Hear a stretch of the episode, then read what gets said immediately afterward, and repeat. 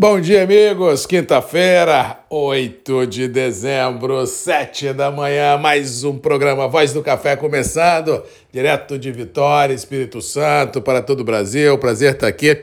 Manhã aqui no estado de tempo fechado, chuva a qualquer momento.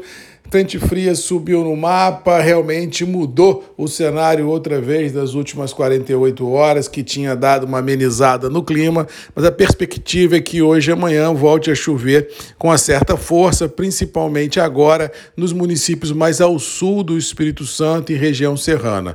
Norte e noroeste, eh, sul da Bahia deverão receber chuvas, mas nada comparável à intensidade do que se viu nas últimas semanas. E esse cenário de chuva chuva que já vem sendo presenciado em São Paulo, sul de Minas, Belo Horizonte, leste de Minas, deverá ficar no radar nos próximos dias. Depois o tempo abre outra vez e depois volta a chover outra vez. Ou seja, vamos ter aí um dezembrão bem molhado, ao que parece, com níveis pluviométricos maiores do que nós vimos em outubro e novembro, e indica claramente de que esse sprint final de 22 ainda nos reserva grandes emoções ah, climáticas em regiões produtoras, porque atualmente, como diz o outro, as chuvas que vêm caindo não vêm trazendo esperança, vêm trazendo sim estresse, dor de cabeça, ansiedade, porque está chovendo e está passando da conta, trazendo granizo, trazendo ventania, trazendo volumes pluviométricos inimagináveis. Vamos torcer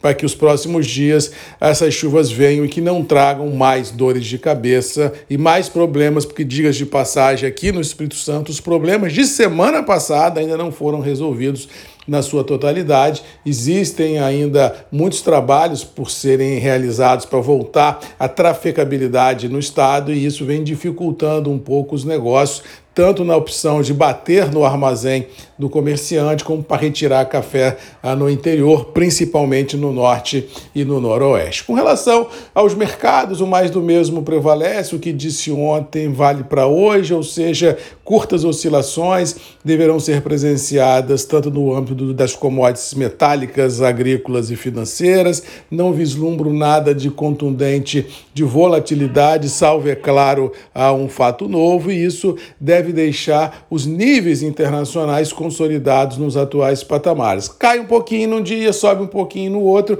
mas uma mudança, uma ruptura nesse intervalo, não acredito que venha a ter no curto espaço de tempo. Preços internos do café continuam firmes, no caso específico do Conilon, subindo ontem, já tinha negócios aí a 650, 660. Dizem que saíram o negócio aí para janeiro a 700, para café 4C e com alguma certificação, mas isso eu não consigo confirmar ainda, mas boatos ah, de corredores, como diz o outro, já indicam esse número para janeiro em cafés certificados, indicando claramente o, o elevado nível de estresse que nós vamos viver nas próximas semanas, porque como eu disse ontem para Virgínia ah, do Notícias Agrícolas, essa conjugação de virada de ano fiscal chuva na região produtora e preços em recomposição deixa o produtor de Codilon muito assim arredio no momento de vender café e aqueles operadores que precisam talhar compromissos realmente ficam numa situação nada confortável